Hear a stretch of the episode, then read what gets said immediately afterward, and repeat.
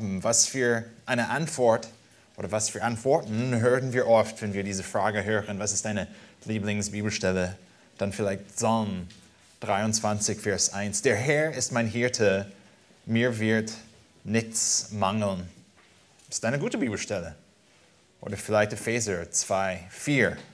Gott aber, der reich ist an Erbarmen, hat um seiner großen Liebe willen mit er, der uns geliebt hat, lebendig gemacht. Oder eine von meinen Lieblingsbibelstellen, Kolosser 3, 1 und 2. Wenn ihr nun mit Christus auferweckt worden seid, so sucht das, was droben ist, wo der Christus ist, sitzen zur Rechten Gottes. Trachtet nach dem, was droben ist, nicht nach dem, was auf Erden ist. Einige schöne Bibelstellen haben wir vor uns. Es gibt aber einige Bibelstellen, die wir nicht vielleicht als Lieblingsverse nennen. Zum Beispiel in Johannes 19, Vers 1 lesen wir, darauf nahm Pilatus Jesus und ließ ihn geiseln. Ich bin mir nicht sicher, dass ich diese Frage gestellt habe oder diese Frage, eine Antwort zu dieser Frage gehört habe. Was ist deine Lieblingsstelle? Und ich habe nicht gehört, nie gehört, dass eine Person sagt, meine Lieblingsbibelstelle zeigt mir, dass Jesus geschlagen ist. Oder was wir auch später in Johannes 19, Vers 18 lesen, vier einfache Worte, die so mächtig sind. Dort kreuzigten sie ihn. Steht da geschrieben, ist eine Bibelstelle, aber so eine Bibelstelle nennen wir kaum oder gar nicht als eine Lieblingsbibelstelle. Wenn wir aber die Bibel fragen könnten, wenn wir der Bibel diese Frage stellen könnten, Bibel, was ist deine Lieblingsbibelstelle? Ich denke, dass sie, die Bibel, eher eine Antwort geben würde, wie die zwei Passagen von Johannes 19. Versteht ihr, das Alte Testament führt uns zum Kreuz hin und das Neue Testament führt uns immer zurück zum Kreuz. Am Kreuz, im Schmerzen, im Leid sehen wir die Liebe und die Gnade und die Herrlichkeit Gottes, indem er, Gott, seinen Zorn von uns abgelenkt hat und auf Jesus gesetzt hat. In Qual, unter Qualen, hat Jesus unseren Schmerzen, Leid, Strafe und Sünde auf sich genommen. Und das ist der Gipfel der Weltgeschichte einfach das Kreuz. Was ist deine Lieblingsbibelstelle? Und wenn wir die Qual Jesu so verstehen und wenn die Qual Jesu, sein Schmerzen, sein Leid so wichtig ist in der Bibel, dann möchte ich auch, dass wir diese Qual oder das Leid Jesu gut verstehen. Und das ist, was wir in unserem Text heute in Markus 14, 32 bis 42 heute anschauen werden. Das Text wird, oder der Text wird für uns das Ziel erledigen. Das Text hilft uns, diese Wahrheit anzuschauen und gut zu verstehen. Und ich möchte auch euch helfen von unserem Text heute, indem wir zwei Wahrheiten von Markus 14, Verse 32 bis 42 anschauen, zwei Wahrheiten von diesem Text anschauen, Wahrheiten von Jesu, von Jesu, Jesus im Gethsemane die uns helfen, die Qual Jesu zu verstehen. Und wenn wir diese Wahrheiten vor den Augen führen und wenn wir diese zwei Wahrheiten verstehen, die machen so einen großen Unterschied im Leben. Lasst uns den Text vorlesen oder ich werde den Text vorlesen. Ihr könnt auch den Text anschauen in der Bibel, Markus 14, Abvers 32. Und lesen wir hier in Markus Evangelium, Kapitel 14, Abvers 32. Und sie kommen zu einem Grundstück namens Gethsemane. Und er spricht zu seinen Jüngern, setzt euch hier hin, bis ich gebetet habe. Und er nahm Petrus und Jakobus und Johannes mit sich und er fing an zu erschrecken und ihm greute sehr. Und er sprach zu ihnen, meine Seele ist tief betrübt bis zum Tod bleibt hier und wacht. Und er ging ein wenig weiter, warf sich auf die Erde und betete, dass, wenn es möglich wäre, die Stunde an ihm vorüberginge. Und er sprach, aber Vater, alles ist dir möglich. Nimm diesen Kelch von mir. Doch nicht, was ich will, sondern was du willst. Und er kommt und findet die, sie schlafen. Und er spricht zu Petrus, Simon, schläfst du? Könntest du nicht eine Stunde wachen? Wachet und betet, damit ihr nicht in Versuchung kommt. Der Geist ist willig, aber das Fleisch ist schwach. Und er ging wiederum hin, betete und sprach dieselben Worte. Und als er zurückkam, fand er sie wieder schlafen, denn die Augen waren ihnen schwer geworden und sie wussten nicht, was sie ihm antworten sollten. Und er kommt zum dritten Mal und spricht zu ihnen, schlaft ihr noch immer und ruht? Es ist genug, die Stunde ist gekommen. Siehe, der Sohn des Menschen wird in die Hände der Sünder ausgeliefert. Steht auf, lasst uns gehen. Siehe, der mich verrät, ist nah. Wie sind, äh, wie sind wir zu diesem Punkt in Markus Evangelium gekommen, wo wir Jesus in diesem Garten anschauen? Schon in, ab Markus 11, Vers 37 sehen wir, dass Jesus und die Jünger in Jerusalem waren. Dann in Kapitel 12 und 13 lehrt Jesus. Und er hat viel gelehrt. Gute Botschaften hat er oder Predigten, äh, so eine kleine Reihe von Predigten hat er gehalten, die wir auch angeschaut haben. Dann in Markus 14 ab Vers 1 lesen wir, es war aber, es war aber zwei Tage vor dem Passe und dem Fest der ungesäuerten Brote. Und in dieser Stelle lesen wir auch, die obersten Priester und die Schriftgelehrten, besonders nachdem Jesus gelehrt hat, besonders nachdem Jesus, Jesus viele Fragen von den Schriftgelehrten, Pharisäer, Ältesten geantwortet hat, mit Wahrheit, mit Macht, mit Vollmacht. Nun lesen wir hier, die obersten Priester und die Schriftgelehrten suchten, wie sie ihn mit List ergreifen und töten könnten. Sie sprachen aber nicht während des Festes, damit kein Aufführ unter dem Volk entsteht. Dann in Markus 14, Verse 3 bis 9, sehen wir die Salbung Jesu in Bethanien. Eine schöne Stelle, wie wir einfach die, den, den Wert Jesus vor den Augen geführt haben, wo wir uns auch ermutigt haben, Jesus zu schätzen, mehr als alle anderen Sachen, die wir im Leben haben. Dann in Markus 14, Vers 10, da ging Judas Ischariot, einer von den Zwölften, hin zu den obersten Priestern. Nachdem, nachdem Jesus gelehrt hat, nachdem sie das Passe gefeiert haben, Judas geht zu den obersten Priestern, um ihn an sie zu verraten. Und sie aber waren erfreut, als sie das hörten und versprachen, ihm Geld zu geben. Und er suchte eine gute Gelegenheit, um ihn zu verraten. Dann hat Jesus das letzte Passefest mit den Zwölf gefeiert, wie wir äh, gesehen haben. Gleichzeitig hat Jesus auch das Mahl des Herrn oder Abendmahl eingesetzt. Und dann in Markus 14, Vers 26, hier in unserem Kontext, lesen wir, nachdem sie den Lobgesang gesungen hatten, Jesus mit den Männern, gingen sie hinaus an den Ölberg und Jesus spricht zu ihnen, ihr werdet in dieser Nacht alle an mir Anstoß nehmen, denn es steht geschrieben, ich werde den Hirten schlagen und die Schafe werden sich zerstreuen. Diese Stelle haben wir auch angeschaut. Und nun kommen wir zu unserem Text in Markus 14, Vers 32. Und wir sehen in unserem Text, dass sie einfach zu diesem Grundstück gekommen sind, namens Gethsemane. Und wenn wir an Jerusalem denken, der Tempel war nicht weit entfernt, es gab auch so ein Tal zwischen dem Tempel und den Öl, den, zwischen dem Tempel und dem Ölberg. Und als ich jünger war, habe ich gedacht, oh, was für ein großes Tal es sein soll oder muss. Ich habe auch an Bergen gedacht, wie die Alpen, riesig groß. Und dann habe ich die Gelegenheit gehabt, Jerusalem zu besuchen. Ist nicht weit entfernt, vielleicht 15 Minuten zum Fuß und eher Hügel als Berg.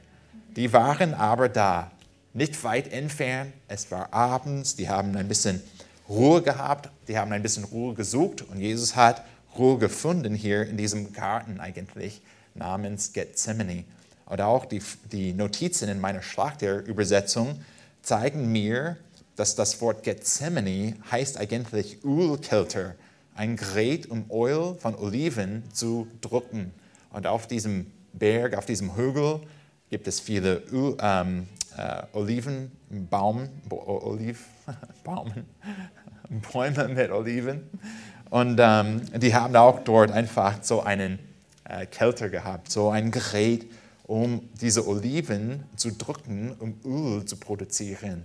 Das passt super zu unserem Kontext. Einfach, dass der Name, auch den wir am Anfang dieser Stelle sehen, zeigt uns, was für eine Atmosphäre wir in diesem Garten haben. Dann lesen wir hier in unserem Text, Vers 32 von Markus 14, er spricht zu seinen Jüngern, setzt euch hier hin, bis ich gebetet habe. Wir sehen, dass auch durch diese Atmosphäre, die Markus für uns äh, oder für uns organisiert hat, durch sein Schreiben, was er geschrieben hat, wir sehen, dass die Atmosphäre sehr schwer ist. Und Jesus ist zu einem Punkt gekommen, wo er gesagt hat, okay, wir brauchen eine Pause von einem Lehr Lehrdienst, wir brauchen eine Pause von, der, von den Gesprächen mit anderen, mit den Schriftgelehrten, mit den Priestern. Wir möchten einfach, wir müssen einfach Zeit für uns nehmen und beten. Und da hat Jesus ähm, denen gesagt, den Jungen gesagt, hier, lasst uns Pause drücken und einfach beten. Ich muss beten. Dann, es gibt ein paar Schlüsselworte, die wir in diesem Text sehen und anschauen müssen, um, für, um zu verstehen, was für eine Erfahrung Jesus im Garten hatte. Vers 23, er fing an, als Jesus gebetet habe, zu erschrecken und ihm gräute sehr. Vers 34, meine Seele ist tief betrübt bis zum Tod. Vers 35, und er ging ein wenig weiter werf sich auf die Erde und betete. Wir müssen verstehen in diesem Text, dass das Leid Jesu, die Qual, hat schon angefangen. Und Jesus hat eine große Entscheidung zu treffen hier im Garten, im Gebet mit seinem Vater. Und wir sehen schon, dass Jesus diese große Last getragen hat im Garten. Wenn wir diese Stelle anschauen, wir müssen verstehen, dass er schon angefangen hat, diese Last des Leids zu tragen. Und hier, sind auch, hier ist eine, eine Aussage von Jesu, die uns auch hilft zu verstehen, was er erlebt hat. Vers 35 in unserem Text. Und er ging ein wenig weiter, warf sich auf die Erde und betete, dass wenn es möglich wäre, die Stunde an ihm vorüberginge. Und er sprach, aber Vater, alles ist dir möglich, nimm diesen Kelch von mir. Doch nicht, was ich will, sondern was du willst. Wir haben zwei Schlüsselworte hier in diesem Absatz. Stunde, diese Stunde und, die, und den Kelch, diesen Kelch. Was für eine Stunde und was für einen Kelch sehen wir hier in unserem Kontext. Was ist diese Stunde, die Jesus genannt hat und was ist der Kelch? Um anzuschauen, um zu verstehen, was der Kelch ist, dann würde ich sagen, dass wir zurück zum Alten Testament gehen sollten. Könnt ihr Jeremia aufschlagen? Im Alten Testament, Jeremia 25. Und dann sehen wir auch eine, eine Passage im Alten Testament, die uns hilft zu verstehen, was für einen Kelch Jesus hier genommen hat. In Jeremia Kapitel 25 Abvers 8. Jeremia 25 Abvers 8. Diese Stelle ist ein bisschen länger, aber ist eine gute Erklärung zu diesem Thema. Was ist diese Stunde und was ist der Kelch? In Jeremia 25 Abvers 8 lesen wir, darum so spricht der Herr der Herrscherin, weil ihr meinen Worten nicht gehorcht habt, und sofort sollen unsere oder sollen wir einfach aufmerksam sein. Hier in Nehemiah 25, Vers 8, weil ihr meinen Worten nicht gehorcht habt. Haben wir einen schönen Kontext hier oder eher etwas Dunkles hier? Äh, nicht schön, wir reden nicht über die Blume, wir reden nicht in Psalm 23, Vers 1, was eine schöne Stelle ist. Aber hier sehen wir etwas anderes. Weil ihr meinen Worten nicht gehorcht habt, siehe, so sende ich nach allen Geschlechten des Nordens in der Geschichte Israels und hole sie herab und sende zu meinem Knecht Nebuchadnezzar, dem König von Babel, und lasse sie kommen über dieses Land und über seine Bewohner und über alle diese Völker ringsum. ringsum. Und ich will sie dem Bann preisgeben und sie zum Entsetzen und zum Gespürt und zu ewigen Trümmerhaufen machen. Das ist etwas nicht Schönes. Ich gehe davon aus, dass niemand in der Eckstein-Gemeinde die Frage antwortet, die, diese Frage, was ist deine Lieblingsbibelstelle? Ich gehe davon aus, dass niemand hier sagt, Jeremia 25, Verse 8 bis 9. Weil ihr meinen Worten nicht gehorcht habt, kommt Urteil. Gott wird richten. Das ist etwas nicht Schönes. Jeremia 25, Vers 10. Und ich will unter ihnen aufhören lassen das Jubel und Freudengeschrei, die Stimme des Bräutigams und die Stimme der Braut, das Klappern der Mühle und das Licht der Lampe und dieses ganze Land soll zu Trümmerhaufen, zur Wüste werden und diese Volk sollen dem König von Babel dienen 70 Jahre lang. Urteil. Vers 12. Und es wird geschehen, wenn die 70 Jahre vollendet sind, dann will ich an dem König von Babel und an jedem Volk ihrer Schuld heimsuchen.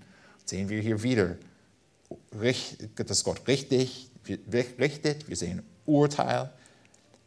An jedem Volk ihrer Schuld heimsuchen, spricht der Herr, auch am Land der Chaldäer. Und ich will es zur ewigen Wüste machen und ich will über jenes Land alle meine Worte bringen, die ich gegen es geredet habe. Alles, was in diesem Buch geschrieben steht, was Jeremia über alle Heidenvölker geweissagt hat. Denn auch sie werden in die Knechtschaft großer Völker, Völker und mächtiger Könige geraten, und ich will ihnen entsprechend ihren Taten und entsprechend den Werken ihrer Hände vergelten.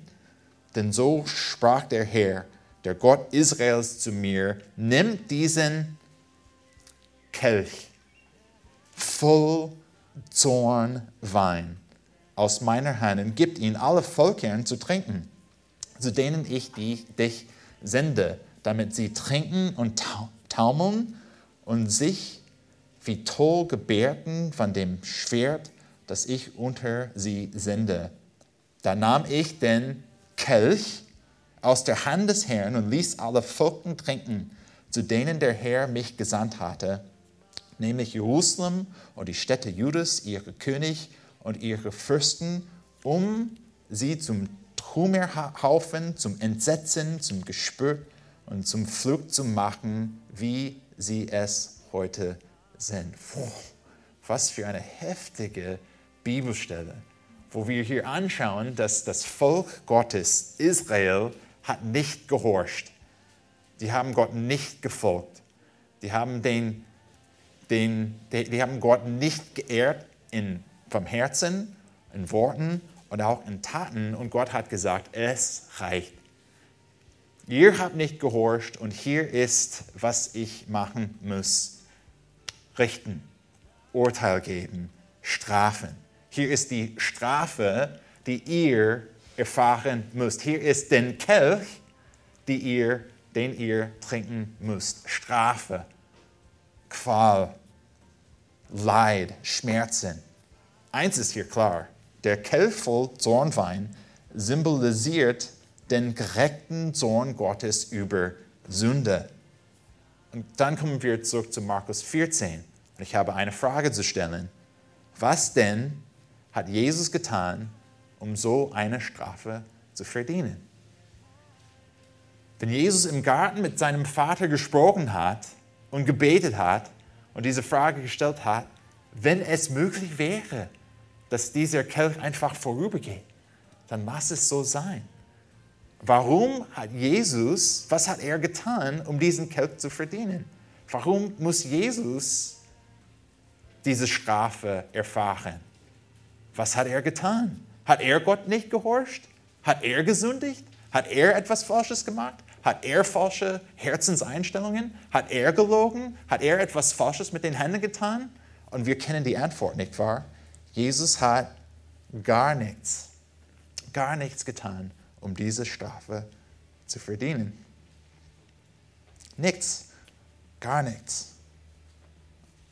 Das bringt uns zu unserer ersten Wahrheit von Jesus in Gethsemane, die uns hilft, diese Qual Jesu zu verstehen. Die Qual Jesu ist unsere Strafe. Oder wenn wir vielleicht diese Wahrheit als Anweisung für uns ausdrücken und formulieren. Du musst erkennen, dass die Qual Jesu deine Strafe ist. Was Jesus erlebt hat, und das werden wir auch in den nächsten Predigten sehen, ist unsere Strafe.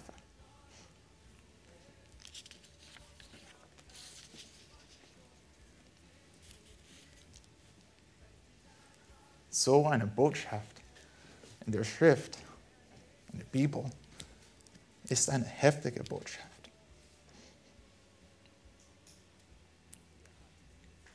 Wir lesen Markus 14. Wir müssen verstehen, dass Jesus so gelitten hat weil wir das verdient haben. Aber das ist nicht eine Wahrheit, die uns einfach unterdrückt. Die ist nicht eine Wahrheit, die uns auch eine Strafe für uns ist. Die ist eigentlich eine sehr schöne Wahrheit und macht so einen Unterschied im Leben. Im Neuen Testament lesen wir auch, wie ich gesagt habe, wenn wir die Bibel oder der Bibel diese Frage stellen, was ist deine Lieblingsbibelstelle? dann sehen wir auch im Neuen Testament, wie schön, wie hilfreich und wie erbauend diese Wahrheit ist.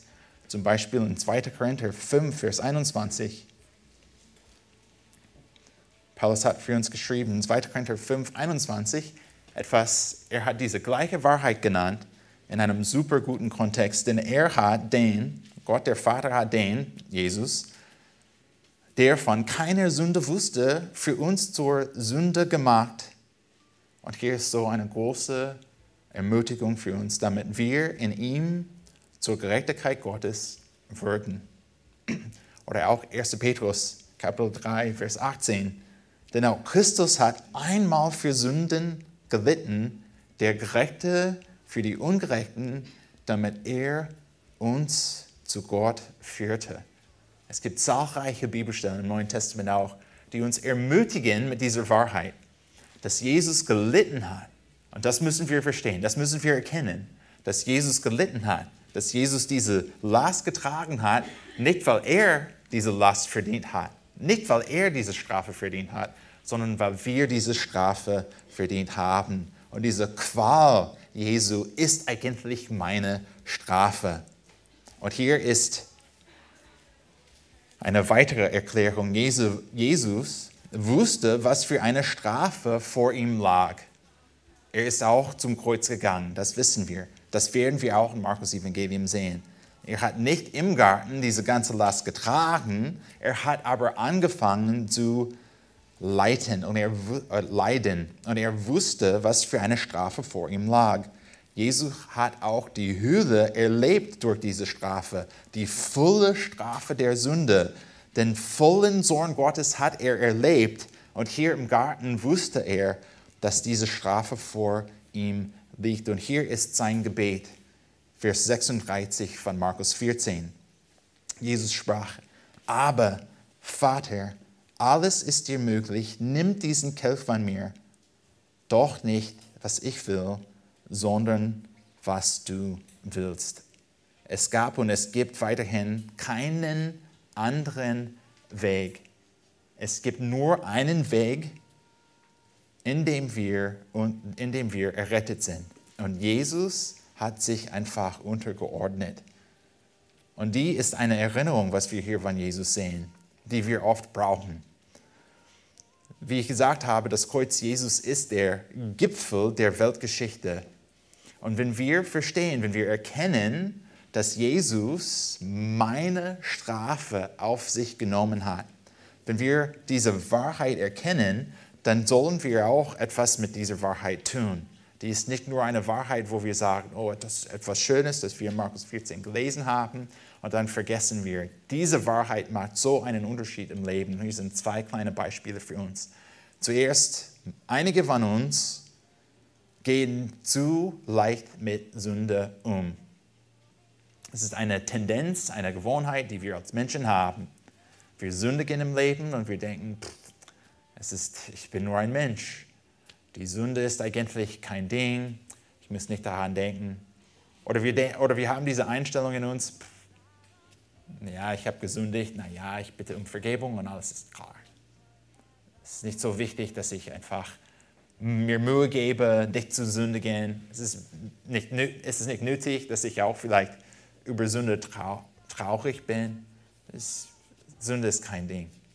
Aber wenn wir verstehen, was wir gerade gelesen haben, Markus 14, dass Jesus meine Strafe erlebt hat, dass er meine Strafe genommen hat, damit ich diese Strafe nicht erleben muss, das führt uns zu denken, boah, dann möchte ich nicht sündigen. Ich möchte nicht, dass ich weiterhin sündige gegen Gott. Ich möchte nicht, dass ich einfach so leicht mit Sünde umgehe, wo ich denke, die Sünde ist eigentlich billig. Was wir auch von 1. Petrus 1 äh, gelernt haben von der Predigtreihe 1. Petrus. Wir sind nicht mit Gold, Gold ist etwas Kostbares, nicht? oder Silber, das ist auch etwas Kostbares, aber im Vergleich zum Blut Jesu, Gold und Silber sind eigentlich nichts. Aber wir sind mit dem kostbaren Blut Jesu erkauft. Gott hat uns einfach gerettet durch dieses Blut. Und das heißt, wenn ich diese Wahrheit erkenne, wenn ich an diese Wahrheit glaube, dann möchte ich nicht leicht mit Sünde umgehen. Ich möchte nicht einfach gechillt mit Sünde sein. Ich möchte kämpfen sogar, dass ich nicht sündige, dass ich nicht gegen Gott sündige, weil ich verstehe, dass Jesus für mich gelitten hat. Diese Wahrheit hilft uns, Sünde zu vermeiden. Und ich möchte nicht leicht mit Sünde umgehen. Hier ist ein zweites Beispiel, wie wir diese Wahrheit anwenden müssen. Einige von uns gehen einfach, oder äh, für einige von uns, unsere Sünde ist uns zu schwer. Und wir schauen die Sünde an und wir leiden selbst unter der Strafe der Sünde. Und wir, wir kriegen es nicht hin, ohne Sünde zu leben. In uns selbst. Wir schaffen es einfach nicht. Und dann schauen wir unsere Sünde an und wir nehmen diese Last, diese Strafe, diese Qual auf uns. Und wir versuchen einfach in diesem Leben diese Qual, diese, diese Strafe selbst zu tilgen, zu bezahlen, zu, zu, diese Last zu tragen. Und wir sind viel zu schwach, diese Last zu tragen. Und einige sind einfach gebrochen unter dieser Last. Aber wenn ich glaube, wenn ich erkenne und glaube, dass Jesus meine Strafe auf sich genommen hat, auch was wir hier im Garten gesehen haben, bevor er zum Kreuz gegangen ist, hat er schon angefangen, diese Last zu tragen. Dann müsste ich selbst diese Last nicht tragen, weil Jesus schon die Last getragen hat. Er hat schon für meine Sünde getilgt. Warum denke ich, dass ich weiterhin für meine Sünde tilgen muss, wenn Jesus schon das erledigt hat? Und diese Wahrheit, dass Jesus meine Qual Jesus, meine Jesus hat meine Strafe auf sich genommen. Das führt mich nicht zu sündigen. Ich möchte nicht sündigen, aber ich werde auch nicht depressiv sein. Ich werde nicht einfach aufhören, das Leben für Jesus zu leben, wenn ich merke, dass ich ein Sünder bin. Weil wie wir auch in 2. Korinther 5, 21 und 1. Petrus 3, 18 gelesen habe, haben, wir haben die Gerechtigkeit Jesu. Er hat schon das geschafft, was wir schaffen müssen, damit wir zu Gott kommen können und eine Beziehung mit ihm haben können. Diese zwei Seiten, einfach zu leicht mit Sünde umzugehen, zu schwer mit Sünde umzugehen, widersprechen oder widerspiegeln nicht, entsprechen nicht der Wahrheit, die wir im Garten Gethsemane anschauen. Die ist eine Erinnerung, die wir oft brauchen. Ich bin mir nicht sicher, wie oft wir über diese Wahrheit gepredigt haben, Markus Evangelium. Fünf, vier, sechs, zwanzig Mal Aber wir brauchen diese Erinnerung vor unseren Augen, damit wir auch Gott ehren können. Es gibt eine zweite Wahrheit von unserem Text heute, die ich mit euch anschauen möchte. Und diese Wahrheit können wir in einigen Aussagen von Jesus sehen durch diesen Text. Schau mal den Text an, Markus 14, Abvers 32. Wir sind schon im Garten, hier ist der Kontext, den wir haben. Und er spricht zu seinen Jüngern, setzt euch hier hin, bis ich gebetet habe. Dann in Vers 34, er sprach zu ihnen, zu den Jüngern, meine Seele ist tief bedrückt bis zum Tod, bleib hier und wacht. Dann in Vers 35, und er ging ein, ein wenig weiter, warf sich auf die Erde und betete, dass, wenn es möglich wäre, die Stunde an ihm vorüberginge. Vers 36, er sprach aber, Vater. Vers 37, und er kommt und kommt und findet sie schlafen, und er spricht zu Petrus, Simon, schläfst du? Könntest du nicht eine Stunde wachen? Dann Vers 28, wacht und betet, damit ihr nicht in Versuchung kommt. Der Geist ist willig, aber das Fleisch ist schwach. Und Vers 39, und er ging wiederum hin, betete und sprach dieselben Worte. In der Hermeneutik, wenn wir die Bibel studieren, dann haben wir ein paar einfache Regeln. Und eine Regel, die wir oft nennen, ist nicht nur Kontext, aber wenn wir ein Wort oder ein paar Worte in einem Text sehen, die wiederholt sind, vielleicht sind diese Worte dem Autor wichtig. Habt ihr in diesem Text ein paar Worte gesehen, die Markus wiederholt? Das habe ich gesehen. Bete, bleib wach. Bete, er sprach zu Gott. Wachen, beten, sprachen, sprechen. Einfach Gebet ist überall in dieser Stelle. In diesem schwierigen Moment hat Jesus mit dem Vater gesprochen und seine Stärke von Gott empfangen. Und Jesus hat sogar den Jüngern befohlen, dass sie auch beten sollten, um Stärke von Gott zu empfangen. Und das bringt uns zu unserer zweiten Wahrheit von Jesus in Gethsemane, die uns hilft, diesen Fall Jesu zu verstehen. Gott, der Vater, war seine Stärke in der Qual. Gott, der Vater, war seine Stärke in der Qual. Oder anders formuliert, du musst erkennen, du musst erkennen, dass Gott deine Stärke in der Qual ist. Gott ist deine Stärke. Jesus hat einfach im Garten gebetet. Wir haben gesehen, dass er schon angefangen hat, diese Last zu tragen. Er, war, er hat den Druck, er spürte den Druck und Jesus hat einfach gebetet. Und das ist, was er gesagt hat zu seinem Vater. Nimm diesen Kelch von mir. Aber dann auch in Vers 36, doch nicht, was ich will, sondern was du willst. Sehr interessant. Jesus hat gebetet. Dreimal hat er gebetet in diesem Text. Nimm diesen Kelch von mir. Aber er ist zu diesem Punkt gekommen, wo er gesagt hat, doch nicht was ich will, sondern was du willst. Wie kann es sein, dass Jesus, wenn er diese Strafe gesehen hat, die vor ihm lag, wo er auch den Jüngern gesagt hat, ich bin betrübt bis zum Tod, diese Last ist so groß, wie kann es sein, dass Jesus von diesem Punkt gekommen ist, wo er diese Aussage gemacht hat, nimmt diesen Kelch von mir, aber dann Jesus ist zu diesem Punkt gekommen, wo er gesagt hat, doch nicht, was ich will, sondern was du willst. Und dann in Markus 14, Verse, Verse 41 und 42, sehen wir in Jesus, wann Jesus, und er kommt zum dritten Mal, spricht zu ihnen, schlaft ihr noch immer? Und Ruth, es ist genug. Die Stunde, die wir angeschaut haben, Jeremia, von Jeremia, die Stunde ist gekommen. Siehe, der Sohn des Menschen wird in die Hände der Sünder ausgeliefert. Und dann hat Jesus gesagt in Vers 42, steht auf, lasst uns gehen. Siehe, mich verrät, der mich verrät, ist nah. Wie kann es sein, dass Jesus von diesem Punkt, wo er einfach gelitten hat in seiner Seele, wo er traurig, betrübt war, wo er einfach niedergeschlagen war, wie kann es sein, dass er von diesem Punkt gekommen ist, zu einem Punkt gekommen ist, wo er gesagt hat, lasst uns aufstehen, lasst uns gehen.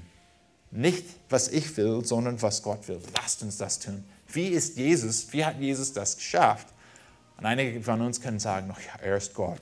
Das war ihm einfach. Ich gehe davon aus, dass es ihm nicht einfach war, weil Jesus 100% Mensch war und 100% auch Gott war.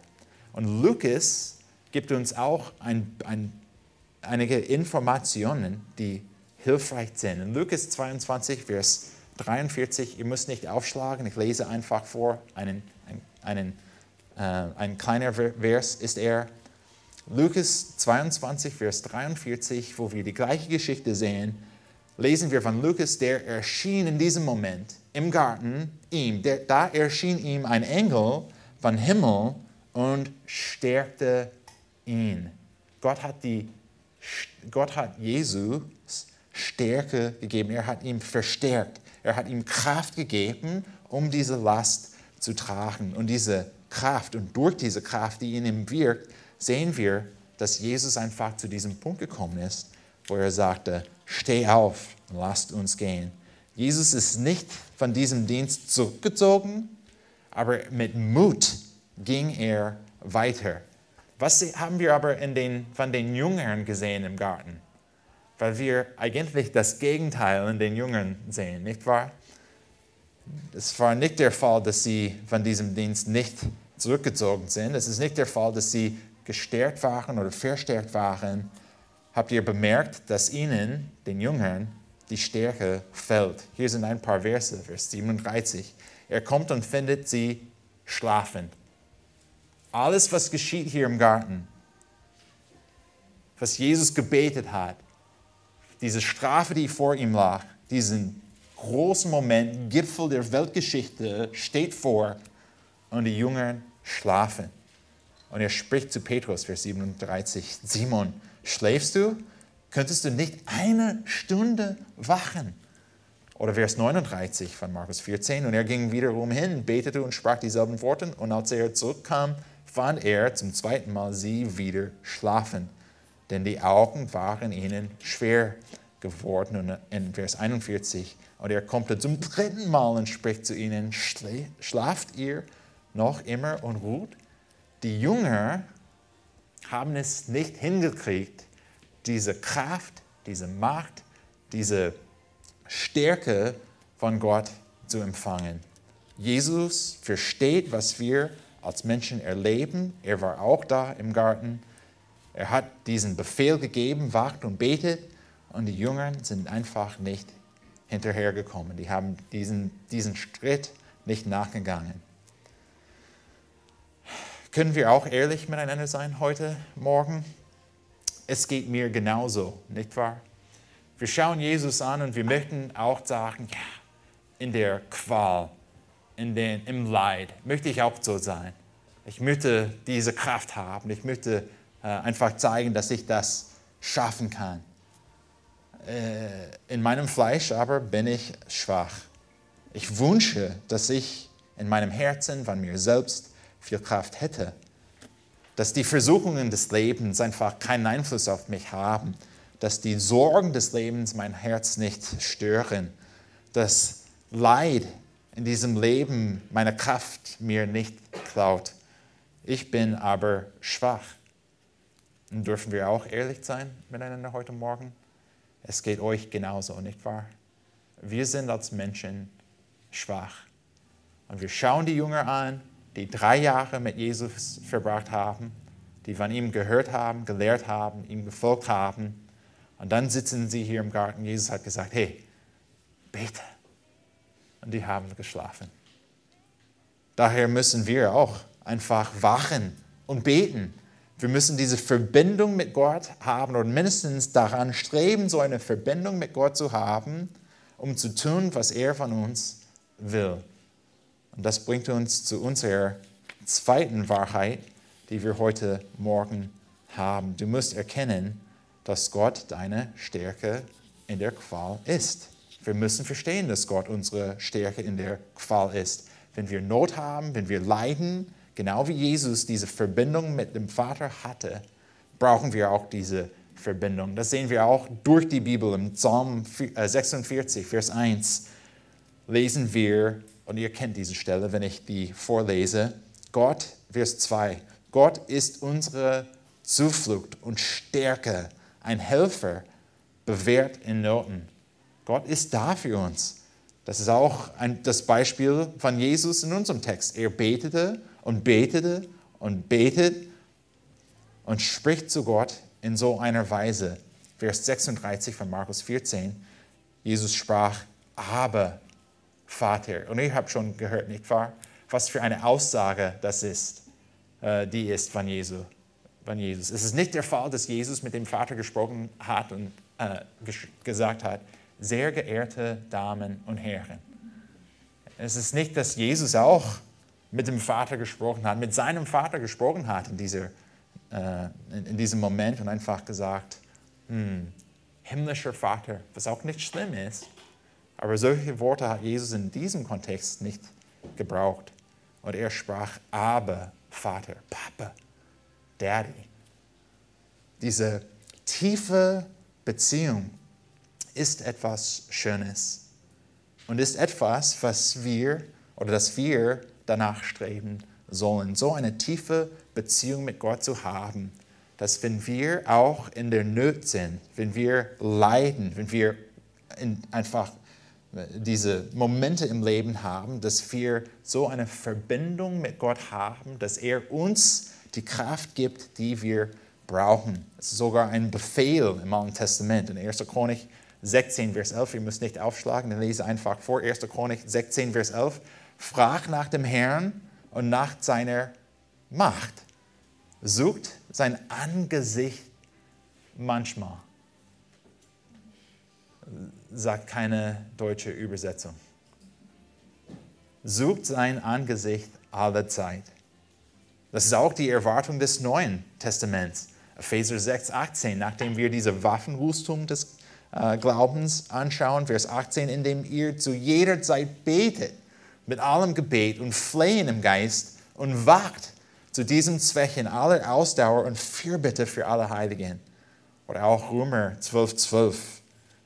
Sei fröhlich in Hoffnung, in Bedrängnis haltet stand, seid beharrlich im Gebet. Römer 12, 12. Dies ist die Erwartung, die wir im Neuen Testament haben. Wir brauchen auch diese Verbindung mit Gott, die Jesus für uns, oder Jesus dient dazu als Beispiel von dieser Verbindung mit, dem, mit unserem himmlischen Vater. Und das Beispiel Jesu hilft uns, mit Leid umzugehen. Wir wollen das Leben, wir wollen, dass das Leben gut ist. Wir, wir wollen, wir möchten, dass das Leben hier auf dieser Erde schön ist, glatt ist, einfach ist, aber wir verstehen, dass das Leben in einer Erde, die gefallen ist, oder auf einer Erde, die gefallen ist, wird schwer sein. Und was wir dringend brauchen, ist eine tiefe Beziehung mit unserem Gott und Vater.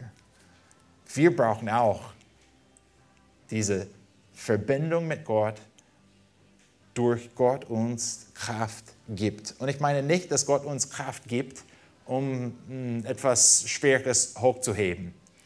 Ich meine nicht auch, dass Gott uns Kraft gibt, um vielleicht einen Marathon zu laufen. Das ist nicht die Kraft, die Gott Jesus gegeben hat. Versteht ihr auch, was hier in dieser Geschichte passiert ist? Jesus war mutig von seinem Herzen im Garten hier. Er war bereit, auch wenn Judas kam mit den anderen, um ihn festzunehmen. Jesus war bereit, diesen Weg zu gehen. Aber was ist mit Jesus passiert? Er hat gelitten. Er ist gekreuzigt. Er ist gestorben. Hat er aber keine Kraft von Gott bekommen? Nein, er hat eigentlich Kraft von Gott bekommen. Er war von Gott verstärkt. Und Gott wird auch uns so helfen. Nicht, dass wir beten und erwarten, dass Gott einfach die Umstände sofort verändert. Oder dass Gott uns physische Kraft gibt, um etwas zu tun, was wir eigentlich nicht tun können, sondern dass Gott uns geistige Kraft gibt, diese äh, Kraft im Herzen, damit wir auch nicht in die Versuchung fallen, dass wir nicht gegen Gott sündigen, dass wir einfach Gott ehren und seinem Wille folgen. Die Kraft können wir von Gott kriegen in der Not. Wir müssen einfach Menschen sein, die diese Verbindung mit Gott haben, dass wir beten. Und nicht nur beten, aber das bringt uns zurück zu diesem Hauptpunkt der Predigt heute Morgen, dass wir an diese Wahrheiten denken und dass wir diese, an diese Wahrheiten glauben. Und dass diese einfache Wahrheiten des Evangeliums immer vor unseren Augen, äh, dass wir diese einfache Wahrheiten vor den Augen führen dass wir daran denken, dass Jesus für mich gestorben ist. Er hat meine Last getragen. Diese Wahrheit hat, von der Schrift hat auch Macht und gibt uns Kraft, nicht zu sündigen, sondern Gott zu folgen. Und nach, die, nach dieser Predigt erwarte ich nicht, dass ihr sagen würdet, würdet schön. Markus 14, Vers 37 ist jetzt meine Lieblingsbibelstelle. Meine Seele ist tief betrübt bis zum Tod. Das würde ich nicht erwarten. Ich erwarte aber, dass diese zwei Wahrheiten, die wir angeschaut haben, euch helfen, die Qual Jesu zu verstehen und zu schätzen. Und ich hoffe, dass diese Wahrheiten etwas Gutes in deinem Leben wirkt. Wir erkennen, dass die Qual Jesu unsere Strafe ist. Und wir erkennen, dass Gott unsere Stärke im Leid des Lebens ist. Lasst uns beten.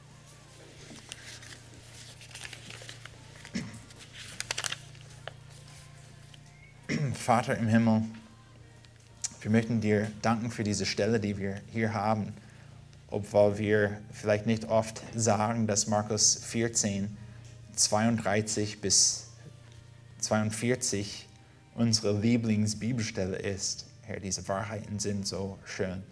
Auch in den nächsten Predigten, als wir äh, das Kreuz anschauen, Herr, es gibt wenig von uns, die sagen, äh, dass ähm, unsere Lieblingsbibelstelle ist es, dass Jesus äh, gekreuzigt ist. Aber Herr, wir freuen uns, dass wir diese Wahrheit haben, weil wir verstehen, dass es keinen anderen Weg gibt. Herr, wir verstehen, dass ähm, die Errettung, die wir aus Gnade als Geschenk bekommen haben, nicht, dass wir die Errettung verdient haben, aber was du für uns getan hast, Herr, wir verstehen, dass diese Errettung mit dem kostbaren Blut Jesu äh, gekauft ist. Herr, dass wir erkauft sind durch dieses Blut. Herr, dass wir eine Beziehung mit dir haben, weil Jesus, der eigentlich gerecht ist, unsere Sünde getragen hat, um uns zu dir zu bringen. Und Herr, wir möchten solche sein, die gut verstehen, wie wir dann mit diesem Leben umgehen, wenn wir diese Wahrheiten vor den Augen haben. Herr, wir möchten solche sein, die nicht leicht mit Sünde umgehen, Herr, wir möchten auch nicht die sein oder solche sein, die so schwer mit Sünde umgehen und denken, dass wir irgendwie die Gerechtigkeit verdienen müssen. Herr, wir möchten einfach unsere Ruhe in dir finden, weil wir gerecht vor dir stehen, nicht weil wir es verdient haben, sondern weil Jesus schon das getan hat. Und Herr, hilf uns, uns hinzugeben, dir zu folgen und dich zu ehren in allem, was wir tun. Amen.